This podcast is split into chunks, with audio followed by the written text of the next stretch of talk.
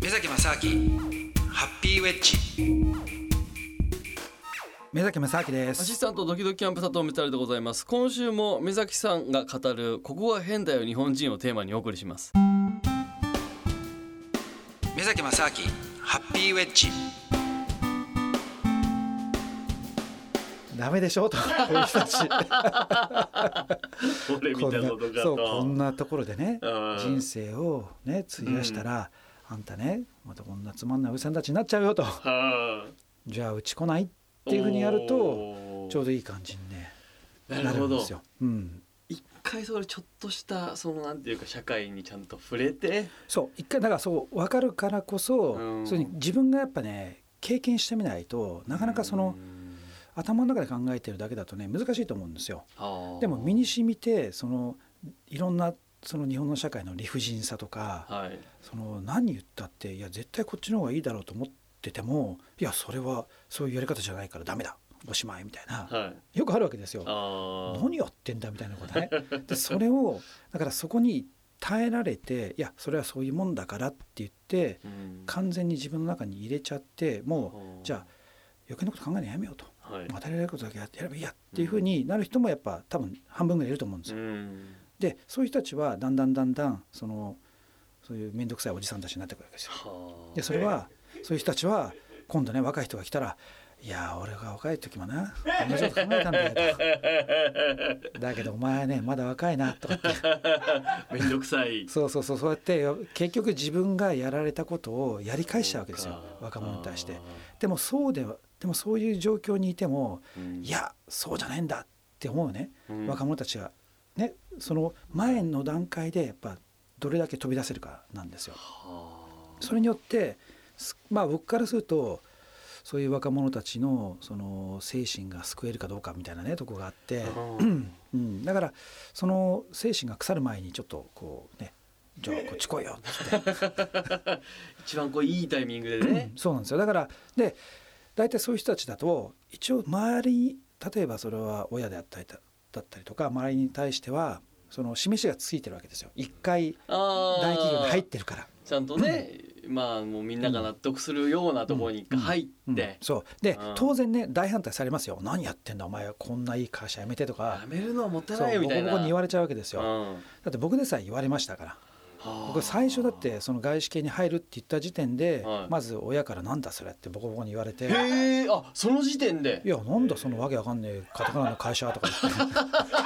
いやいやもう超一流企業ですけどね。いやいやだから当時はそあの外資系に行く人なんてあんまりいなかったから少なかった90年代前半だったんですよ。ああそうか。だからまだ日本の企業がピカピカでああもうね、うんそうそう。だから僕の父親なんて、うん。うんなんだそれあとお前そのちゃんとした日本の企業に行けとかって言うからあいやそんなの全く行くつもりないからっていうことで俺外資系行くんだって言ったら大学の果て「あ分かったじゃあお前この外資系企業があるからお前これ行け」とかいう話になってなんかよく よく聞いてみたらはい。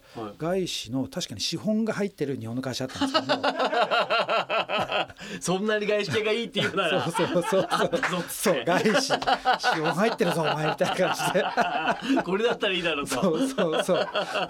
普通の日本のね石油系の会社だったんだけどもはあと思って。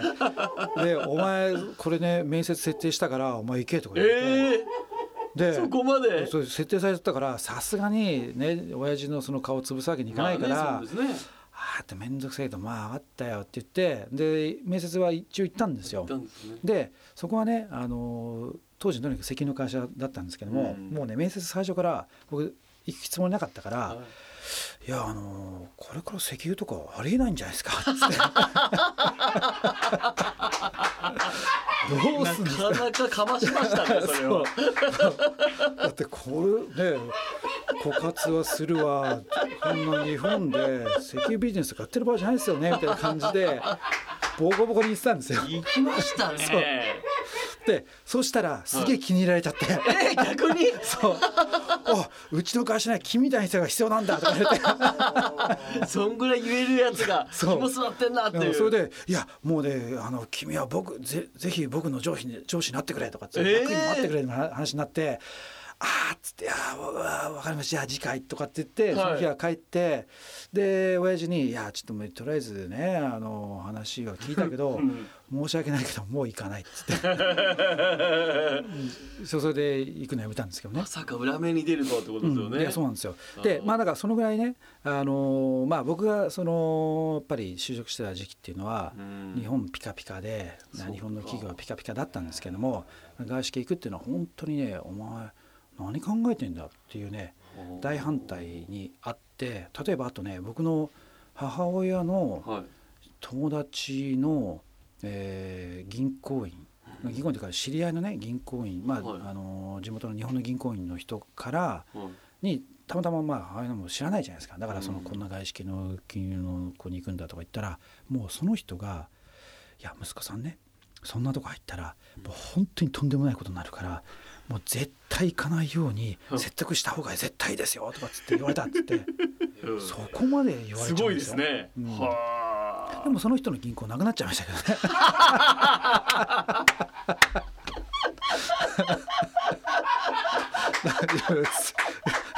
切ない話ですね。だから世の中そんなもんなんです言よ。ってる側が。でももう当時にしたらもう銀行なんて超安定しだってて。当時の日本の銀行ってバブルの絶頂期の世界のトップ20の銀行のうち確かね十何個か日本の銀行入ってるぐらいのもはうもうピカピカだったんですよ。すごいですね。そうだからそうやってね現状だけ見ててやってる人なんてのはね大体ダメなんですよ。それででそんなことがあったにもかかわらずですよ、うん。今度僕が辞める時になったら、はい。あの僕のそのいたメリリンチっていうのが、はい。山一証券を買収してとか、はい。結構そのそれまであんまり日本で知られなかったんだけども、うん。急にその、まあ、僕が辞める頃になってくると意外と外資系っていうのがこう主流になってきそうすね。すごいこう。はい。うん主流になってきて、はい。で意外とその例えば日本でももう本当に東大とかね卒の、もう大学院の卒の人とかが最初に外資系にこう応募するみたいな流れがなってきて、うん。要するに日本の社会のその就職活動のヒエラルキーのなんか頂点に立ち始めたそうで。一流の人ほどそこにあ人が集まるみたいなこうイメージイメージですかね。そうだから僕がうん。本当にね後半まあ面接なんかも学生とかやってたんですけどもへ今は自分が応募したら入れねえじゃんとかね 書類で落とされちゃうよみたいな。ーガンねガン来るからそうそうなんのかすごい優秀な学生ばっか来るから。早く来といてよかったみたいなね。そういうのもあったんですよ。だけどもそんな時に僕辞めたから辞めたら今度またね親戚のおばさんとか「えなんで辞めちゃうんだ?」ってあんなに言ってたのにみんな。今度そっちかいみたいなね。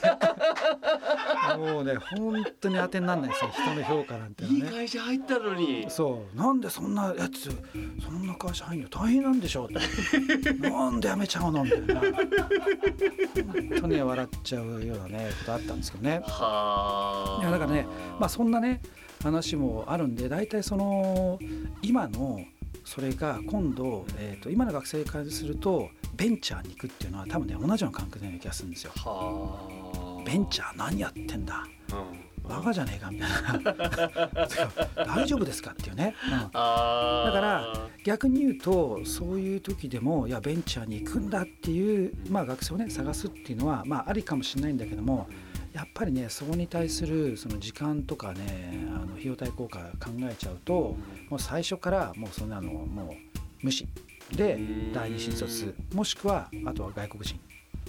はあ。外国人だとまだ日本で働きたいっていう外国人結構ねいるんですよ。